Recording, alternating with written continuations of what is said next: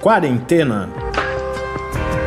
Resumo diário de notícias, pesquisas e as principais orientações sobre a Covid-19.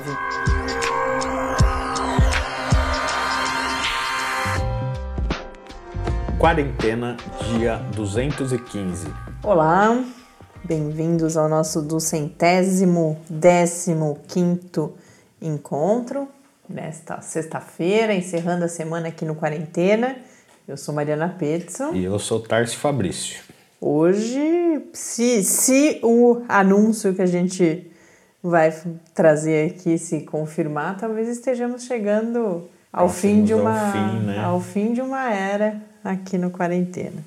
Hoje o assunto é vacinas, mais uma vez.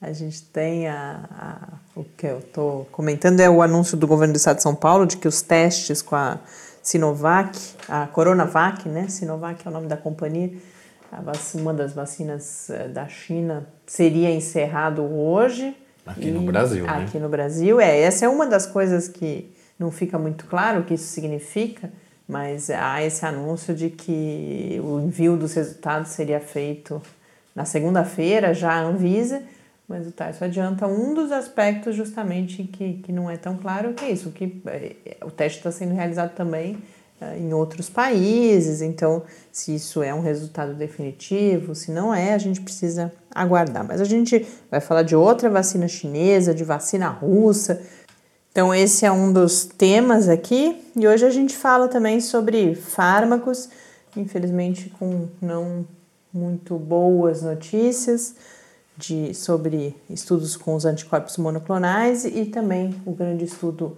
do Reino Unido, o Solidarity.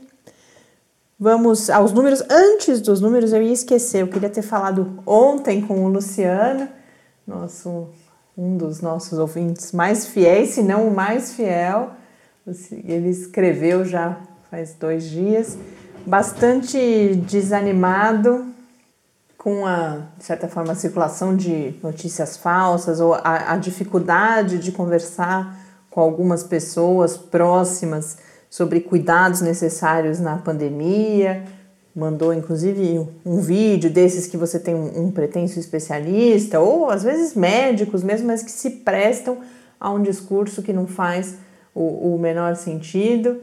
E queria é, conversar com você, Luciane, assim com todas as pessoas que nos ouvem, que a gente não, não pode desistir, é difícil mesmo, a gente vive isso, a gente tem dias uh, mais confiantes, dias bastante é, não só desanimados, mas até indignados com, com o espaço que, que esse tipo de coisa acaba ganhando, mas é para isso que cada um de nós está aqui, nós como comunicadores, mas cada um de nós individualmente também, a gente tem que tentar uh, entender as outras pessoas, e vou repetir o que eu já falei com uma, alguma frequência recentemente aqui.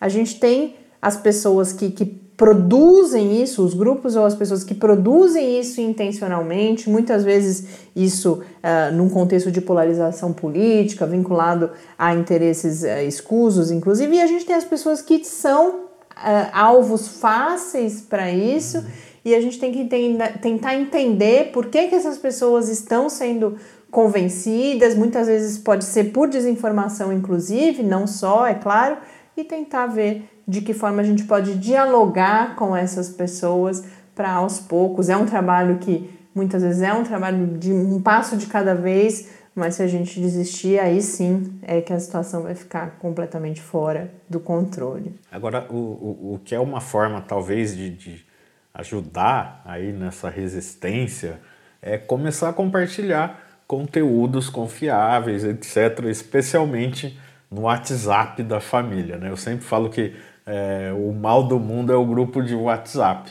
Mas a gente pode. Não só da família, é, inclusive. É, mas né? a gente pode transformar o grupo de, de WhatsApp em algo melhor.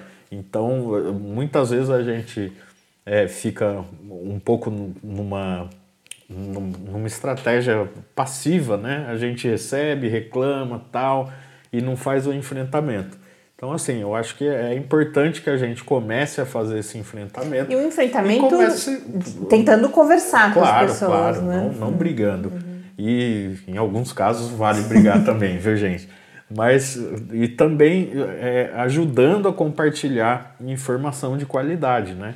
Então, se você achar um vídeo, é, o nosso próprio podcast, uma mensagem que um amigo te mandou, que tem uma informação legal, que é importante, que você sabe que é, é uma informação checada, verificada, é, ajude, compartilhe isso nos seus grupos. Isso já pode ajudar a fazer a diferença para a pessoa que está lá do outro lado, que está recebendo essas mensagens. E inclusive dizendo por que está compartilhando, falando por que, que aquela fonte é confiável, por que, que aquele especialista é confiável, por que, que você gostou daquela informação e achou importante compartilhar com essa outra pessoa, porque uh, há estudos mostrando, inclusive, que uh, as pessoas avaliam a informação também a partir da fonte que enviou e desse tipo de comentário. Então, uhum. a gente às vezes tem que respirar fundo, reunir novas forças, deixar passar a indignação para não, porque também só é claro que como o Tarso coloca, sem dúvida nenhuma, a gente precisa enfrentar essa informação que vem com esses interesses escusos. Mas a briga, no caso, por exemplo, de pessoas que estão apenas mal informadas ou mal influenciadas, só vai afastar. Então a gente tentar ter essa, é, esse olhar para o outro e, e, e, e, acrescentar o afeto de certa forma, a hora que você vai lá e conta por que que, puxa, pensei em você por causa disso, disso, disso, essa fonte é confiável, eu gosto desse veículo, tudo isso pode nos ajudar nessa empreitada. Combinado, Luciano? Nada de desanimar. Agora sim, vamos aos números. No Brasil, hoje são 5.169.386 casos de Covid-19, com 152.460 mortes, um acréscimo de 713 mortes nas últimas 24 horas. Hoje a gente olha para o Rio Grande do Norte, que tem 74.352 casos registrados, 2.436 mortes e destas 2.436, mil mortes foram registradas nesta semana em Manaus. Não nesta semana, mas Manaus atingiu. Manaus não, Natal atingiu uh, nessa semana essa marca das mil mortes. E curioso que a notícia que eu encontrei com mais destaque para o Rio Grande do Norte, da mesma forma ou de forma análoga ao que a gente comentou aqui ontem, é que um dos candidatos a prefeito de Natal o, o Fernando Pinto foi diagnosticado, está inclusive internado com Covid-19, então mais uma ocorrência aí no, no contexto das, de realização das eleições municipais no Brasil. No mundo, segundo a Organização Mundial da Saúde, são 38 milhões 619.674 casos. No painel da John Hopkins já passamos para 39 milhões 2.007 casos com 1.099.469 mortes. Só atualizando a situação europeia que a gente comentou ontem, o que o presidente francês Macron anunciou foi um toque de recolher em nove cidades francesas entre as 9 horas da noite e as 6 horas da manhã. Dentre essas cidades está Paris, e isso deve durar Inicialmente a previsão é de quatro semanas, mas ele já anunciou que tem uma intenção de estender até o início de dezembro, seis semanas então. E além disso, foi anunciado novamente ou declarado novamente um estado de emergência de saúde pública na França. Então, só para complementar a informação que a gente tinha trazido aqui antes. Vamos então falar de vacinas e fundamentalmente de vacinas chinesas hoje. A gente tem uh, dois, duas informações importantes. Uma é uh, o anúncio de que mais uma vacina produzida pelos institutos estatais uh, chineses vai entrar em fase 3 de testes clínicos.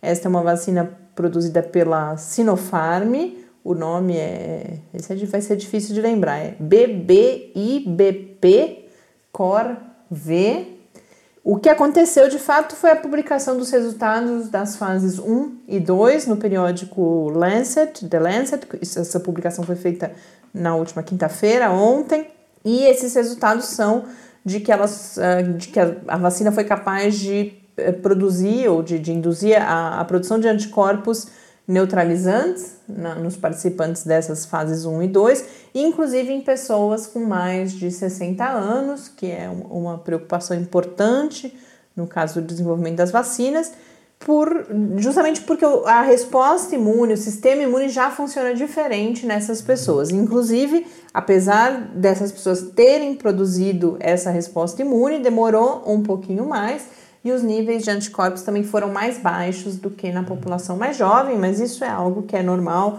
que é esperado.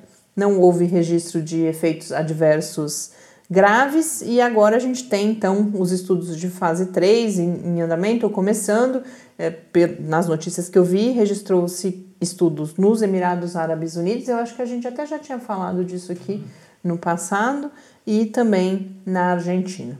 Essa é uma vacina de vírus inativado, é a mesma da Coronavac, que é, é a da Sinovac, outra companhia chinesa, a gente já fala dela, que tem como vantagem, e aí uh, há uma discussão de que talvez elas fossem mais adequadas para o contexto. É o mesmo tipo de vacina, né? Da Coronavac. Sim, sim, é o mesmo tipo de, de vírus inativado. E essas vacinas de vírus inativado, elas têm um, um, armazenamento mais fácil, não é exatamente temperatura ambiente, mas basta uma geladeira, e por isso avalia-se que, inclusive, talvez sejam vacinas mais adequadas ao contexto brasileiro, tanto pela temperatura média, mas também pelas dimensões do país, a necessidade de transportar essas doses.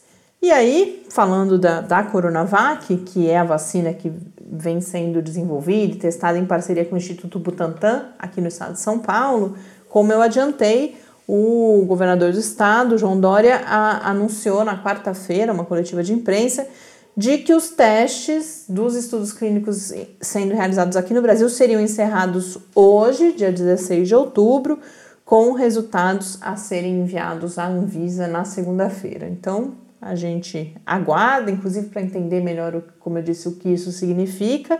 Lembrando que há uma previsão de início de vacinação aqui no estado de São Paulo já para 15 de dezembro, mas Vou repetir, já falei isso várias vezes, sem muitos detalhes, é muito mais, me parece, um discurso político do que já um plano detalhado de como que isso aconteceria, como que haveria tempo hábil, não só para comprovação de eficácia, mas para toda a questão regulatória, logística e que população é essa que começaria a receber em 15 de dezembro. A gente tem que prestar atenção também nisso. Quando se fala, e não só daí, não estamos falando só da Sinovac, mas um discurso mundial às vezes.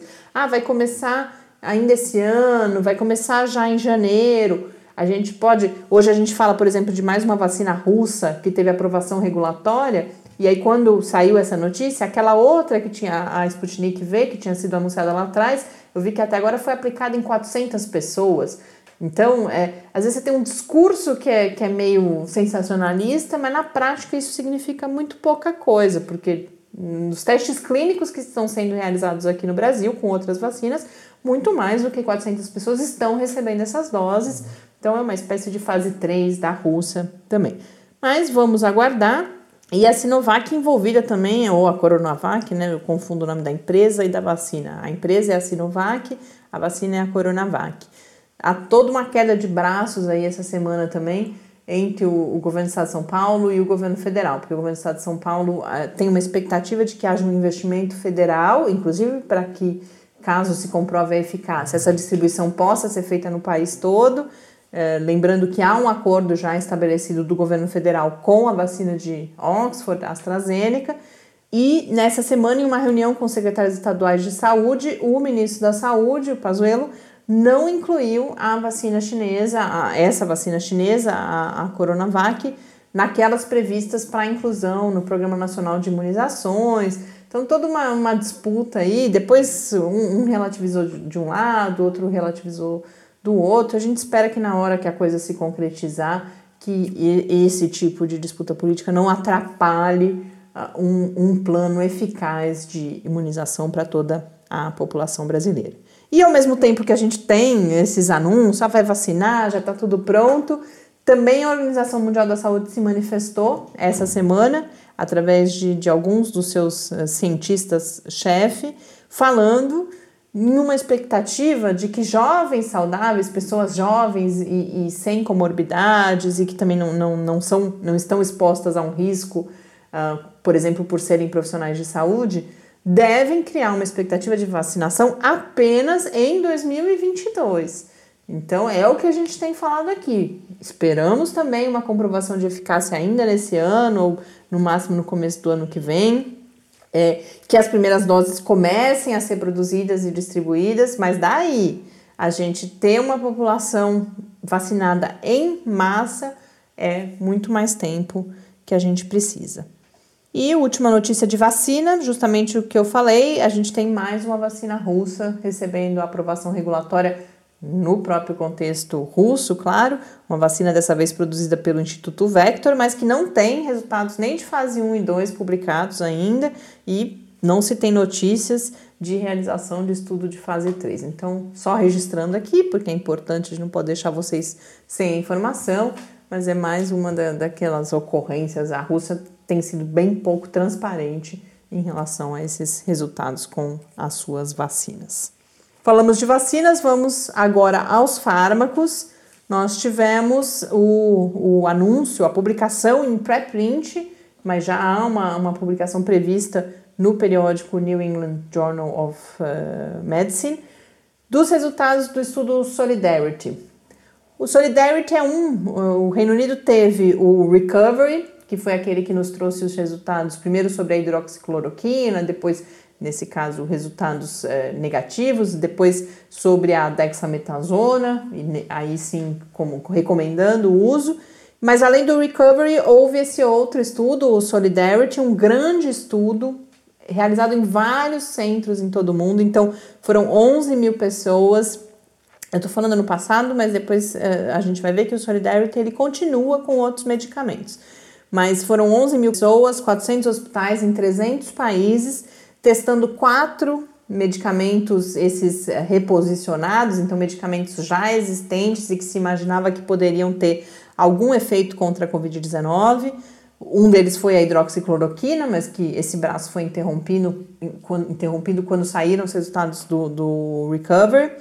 O outro foram as drogas, duas drogas usadas tradicionalmente contra o HIV, o ritonavir e o lopinavir, que também o, o Recover já mostrou que não, não, eram eficazes. E aí as outras duas eram, são drogas que, em relação às quais havia muita expectativa. O remdesivir e o interferon beta, principalmente. Mas, infelizmente, os resultados desse grande estudo, com controle randomizado, não trouxeram evidências de contribuição desses medicamentos a um aumento da sobrevivência em casos graves de Covid-19. Isso é importante dizer, porque nós estamos falando de uma, de um, de um, de um, de uma amostra, de um conjunto de, não é uma amostra, um conjunto de pacientes em estado grave, essa é uma, uma, uma, uma especificidade desse estudo. E também não atrasou o início da necessidade de uso de ventilação mecânica. Isso, principalmente pro interferon beta, é considerado um resultado bastante decepcionante, embora na notícia que eu vi, que é uma notícia, uma reportagem na Science, o Eric Topol, que é, é uma, uma, tem sido uma referência né, nessas análises, ele diz que estudos anteriores do com interferon beta já mostraram que a administração é mais eficaz no início da doença. Então, não é um resultado definitivo esse que vem do Solidarity. No caso do Remdesivir, já não havia, embora assim a, a Gillette, que é a, a companhia produtora, já se manifestou, já disse que esses resultados não valem para nada, porque tem toda uma questão econômica aí. A Gillette ela já está fechando contratos, ela tinha dias antes fechado um contrato, acho que com a União Europeia, embora estudos anteriores com Remdesivir já tinham sido, já, já vinham mostrando resultados modestos relacionados mais a um tempo de recuperação mais rápido, e aí você tem uma dimensão não só individual, mas econômica, você é, libera esses pacientes antes, isso tem um impacto no, no custo desse tratamento, mas não havia nenhum resultado positivo no que diz respeito à mortalidade. Então não é que o remdesivir não tem efeito nenhum, mas nesse estudo que estava olhando para a redução de mortalidade, ele não trouxe as informações. Agora, embora. Remdesivir, só, só para comentar, é um remédio que ele foi desenvolvido para o tratamento do ebola, né? Pela, pela Gilead. E, mas embora é, sejam notícias um pouco decepcionantes. E o Trump usou naquele coquetel de coisas. Junto com os anticorpos monoclonais. É, que a gente também tem notícia ruim sobre uhum. anticorpo monoclonal hoje, que é a outra grande esperança em termos de tratamento. Mas, embora sejam resultados aí que, em termos de possibilidades de tratamento, não, não, não, a gente não pode comemorar, toda a fala sobre o Solidarity nessa divulgação é de conquista. Conquista no sentido de como um estudo dessa magnitude, realizado em vários países, então montou-se um protocolo que pessoas em diferentes hospitais podiam optar por participar, era fácil essa inclusão no Solidarity. Então, ter conseguido fazer um estudo desse tamanho, com esses resultados tão rapidamente, é uma conquista e vem sendo colocado como um modelo a ser seguido, porque a gente não vai se aprofundar nisso aqui hoje, mas eu tenho colecionado textos sobre isso e em breve a gente tenta achar um espacinho aqui para discutir com vocês.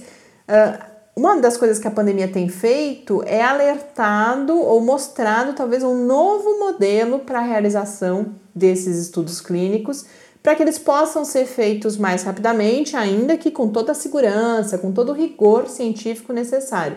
Mas nós temos uma história de estudos clínicos que duram anos e ao longo desses anos você está privando a, a, a, sociedade, as pessoas, da possibilidade de acesso a esses medicamentos. Então há todo um debate colocado se é possível, não só numa situação de emergência como essa que nós estamos vivendo, que algumas coisas sejam mudadas para que esses tempos sejam reduzidos e, portanto, o Solidarity é apresentado agora como um modelo a ser seguido. E em relação a. Só terminando, o Solidarity, como eu uh, antes coloquei, ele continua, já há novos fármacos que se imagina que possam ser incluídos. Um deles é um medicamento contra o câncer, que já se imagina que possa ter uma ação contra a Covid-19 também, o acalabrutinib. Mas há uma expectativa de que drogas. Uh, eles chamam de targeted, né, que não são essas reposicionadas, são aquelas desenvolvidas para tratamento da Covid-19, inclusive os anticorpos monoclonais, que a gente já fala aqui, possam ser incluídos no Solidarity. Porque o que é o Solidarity? Ele é um protocolo. Então você pode mudar a droga e manter os critérios de inclusão, os chamados endpoints, que são aqueles resultados que você está buscando verificar, e com isso ir testando outros medicamentos. E além disso, você tem uma rede já formada, né? de, de pesquisadores, de hospitais, de hospitais né? que, uhum. que já, já estão habituados a esse protocolo e, e possibilitam que rapidamente ele seja colocado em, em prática. Né?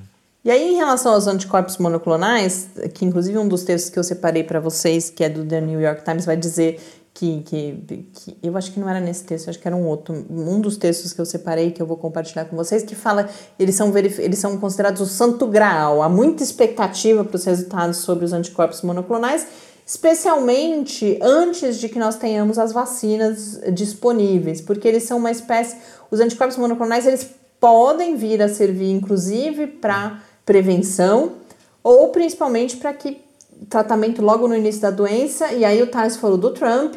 O, o que se entende é que a melhora rápida do Donald Trump foi devida principalmente ao uso dos anticorpos monoclonais. É claro que isso é uma hipótese, a gente não tem como provar isso de forma nenhuma. O Trump usou o coquetel da Regeneron, que é uma da, das empresas, que junto com a Eli Lilly, uma outra companhia, pediu recentemente, e aí toda essa história do Trump é, colocou isso em evidência poderia até acelerar a tal a autorização para uso emergencial nos Estados Unidos, que é uma autorização mais fácil de ser obtida antes de você ter os resultados de fase 3, por exemplo. Mas nós tivemos nos últimos dias a notícia de interrupção dos estudos logo depois dessa, dessa solicitação e de toda a história com, com Donald Trump. Os estudos da Eli Lilly foram temporariamente interrompidos devido eh, não temos praticamente não temos detalhes, mas fala-se em uma questão de segurança. Por quê? Porque nós tínhamos lá o grupo que estava recebendo os anticorpos monoclonais e o grupo controle que recebe o tratamento padrão. O que foi anunciado é que um dos grupos claramente está se saindo melhor do que o outro, ou seja, está tendo, eventualmente, eu não sei quais são os endpoints nesse caso, mas menos mortalidade ou uma, uma recuperação mais rápida. Só que eles não falaram qual dos dois é.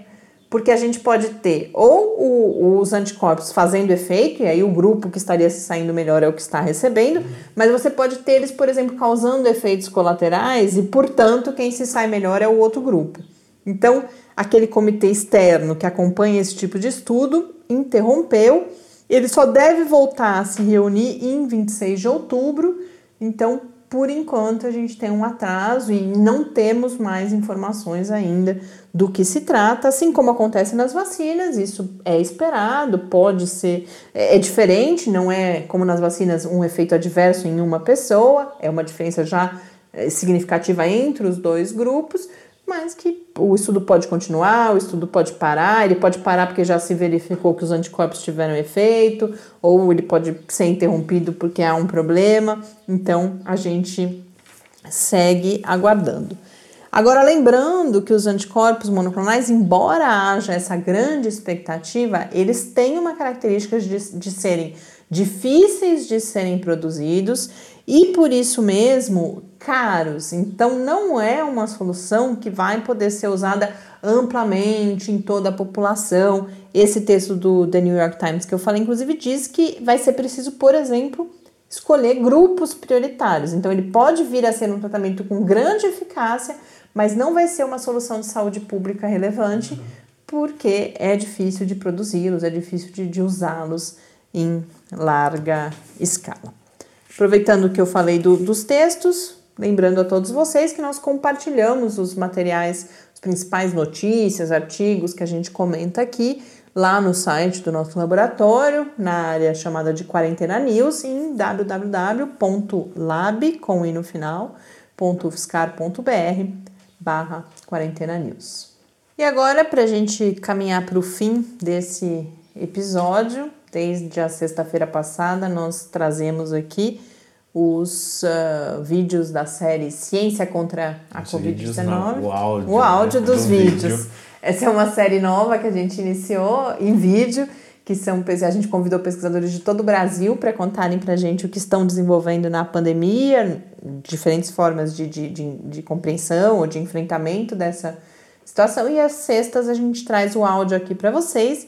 E hoje, então, a gente vai conhecer o trabalho da professora Aline Somerhalder, que é aqui do Departamento de Teorias e Práticas Pedagógicas da Universidade Federal de São Carlos, que está desenvolvendo nesse momento uma pesquisa sobre o, o espaço de brincadeiras das crianças numa determinada faixa etária nesse período de, de pandemia. Então, vamos agora saber mais sobre essa pesquisa.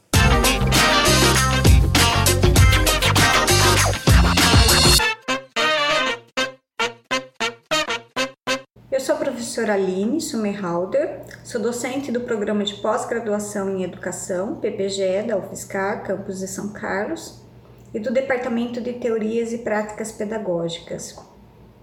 Há uma pesquisa interessante que estamos realizando, ainda em andamento, é, pelo Centro de Pesquisa da Criança e de Formação de Educadores da Infância, o CEFEI, laboratório que eu coordeno em parceria com um colega do PPGE, pesquisador, o professor Fernando Donizete Alves. E essa pesquisa em andamento, ela resulta em alguns achados muito interessantes é, que já fizemos uma leitura inicial e parcial no que se refere à vertente quantitativa. Essa pesquisa, intitulada Crianças de 1 a 10 anos no contexto do SARS-CoV-2, investigação sobre o espaço de brincadeiras em famílias brasileiras, decorre de uma parceria realizada com pesquisadora Tatiane Noronha de Souza, da Unesp. Então, entre uh, os respondentes, nós tivemos então é, a colaboração de participantes de mais de 540 pessoas uh, em todo o Brasil, sendo que o público que respondeu o nosso questionário é um público de mais de 90% de mulheres que exercem uh, a função de mãe. Então, 54% das mulheres, mães que responderam esse, essa pesquisa, possuem graduação como formação de base e muitas também uh, pós-graduação, é, mestrado ou doutorado. Então, a, o estudo evidencia que para mais de 50%, 54% é, das famílias que colaboraram com esse estudo possuem ao menos um filho em casa ou uma filha em casa com até 5 anos de idade, podendo ter mais de 45% também evidencia isso, um irmão ou uma outra criança é, com até 5 a 10 anos de idade. Né? Quantos adultos vivem nas casas? Então, dois adultos residem, isso foi apareceu então nesse estudo majoritariamente para mais de 73% uh, dos, dos, das colaboradoras do estudo uh, e residem em casa, não em apartamento. E essa casa ela não, não, não fica dentro de um condomínio. Em que espaços, em que lugares da casa as, as crianças brincam durante esse período da pandemia por conta do Covid? O que elas nos ensinam é que elas brincam muito em espaço interno, nos cômodos da casa, nos diferentes cômodos da casa. Isso representou, é, em relação a dados desse estudo, em mais de 205 respostas. E uh, em ambos os ambientes, ou seja, interno e externo, somente 0,8 das respondentes apontaram que as crianças brincam nesses dois lugares, não é?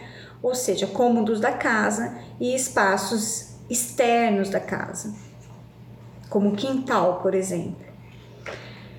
Em relação ao tempo de brincadeira diário, né? quanto tempo as crianças brincam por dia? Então, o estudo nos mostra ainda que elas brincam mais de 3 horas por dia. Significa em dados mais de 51% das respostas.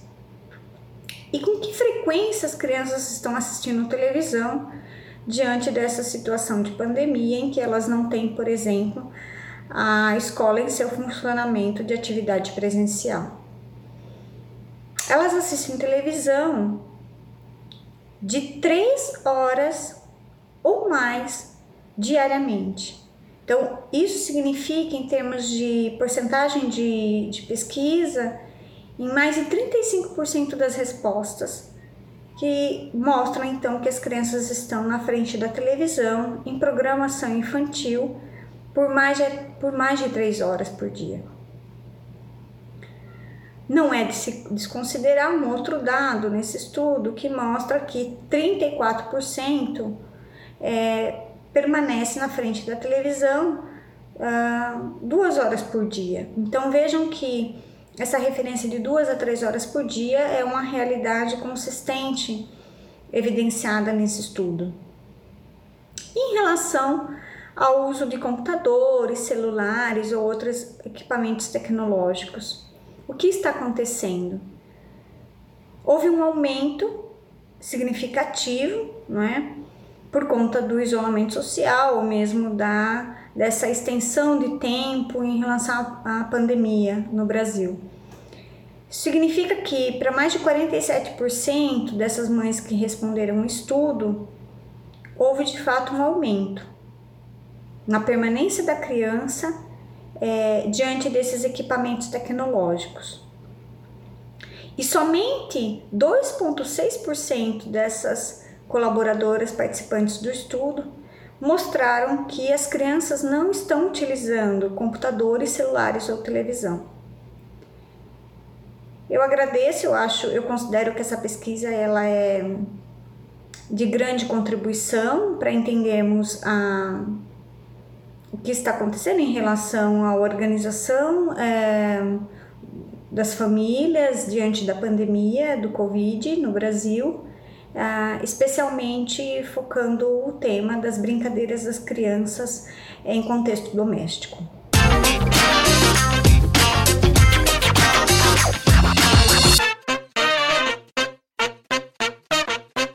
De volta aqui ao Quarentena, encerrando mais uma semana. Convido-os a conversarem conosco, não tinha feito isso no início do programa, pelo podcastquarentena.gmail.com ou no Twitter em QuarentenaCast e acompanharem os nossos episódios do sábado e do domingo. No sábado, nossa parceria com o InformaSUS. Amanhã a gente fala sobre doenças raras e sobre uma especificamente, a miopatia mitocondrial e como que esses pacientes enfrentam desafios adicionais nesse período de pandemia. E no domingo, professor Bernardino, que agora mudou de quinta para domingo, a gente conversa sobre, é claro, a situação atual da pandemia, mas ele traz um, uma reflexão muito importante sobre empatia e preconceito em relação aos pacientes infectados com a Covid-19. Então, no domingo também tem quarentena. Um grande abraço, um bom final de semana para todo mundo e até amanhã. Até a próxima. Quarentena é uma realização do Laboratório Aberto de Interatividade para a Disseminação do Conhecimento Científico e Tecnológico, o LAB da UFSCar, e do Centro de Desenvolvimento de Materiais Funcionais, CDMF. E conta com o apoio da Fundação de Amparo à Pesquisa do Estado de São Paulo. Pauta, produção e apresentação: Mariana Pezzo e Tárcio Fabrício. Arte e design de Henrique Mateus. Desenvolvimento web, Eduardo Martins. Edição de áudio, Lucas Stefanuto. Apoio Fundação de Amparo à Pesquisa do Estado de São Paulo.